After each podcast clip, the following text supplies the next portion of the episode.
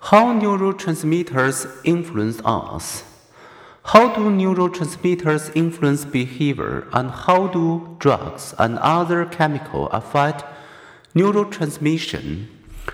In their quest to understand neural communication, researchers have discovered several dozen neurotransmitters and as many new questions. Are certain neurotransmitters found only in specific places? How do they affect our moods, memories, and mental abilities? Can we boost or diminish these effects through drugs or diet?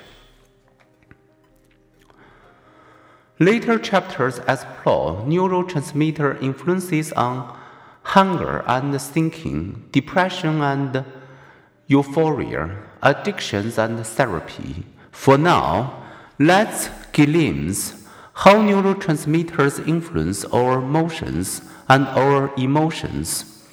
A particular brain pathway may use only one or two neurotransmitters, and particular neurotransmitters may affect specific behaviors and emotions. But the neurotransmitter system don't operate in isolation. They interact and their effect vary with the receptors they stimulate.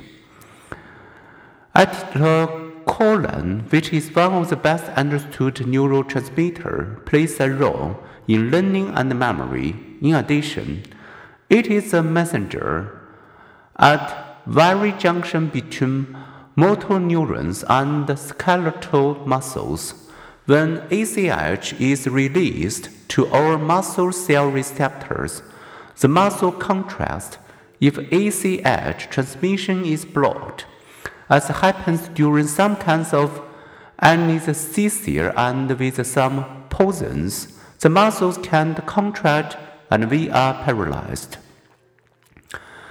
Candace Pert and Solomon Snyder made the exciting discovery about neurotransmitters when they attached a radioactive tracer to morphine, showing where it was taken up in an animal's brain. The morphine, an opiate drug that elevates mood and eases pain, bound to receptors in areas linked with mood and pain sensations. But why would the brain have these opiate receptors?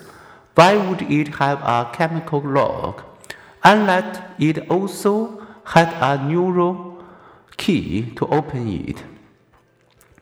Researchers soon confirmed that the brain does indeed produce its own naturally occurring opiates.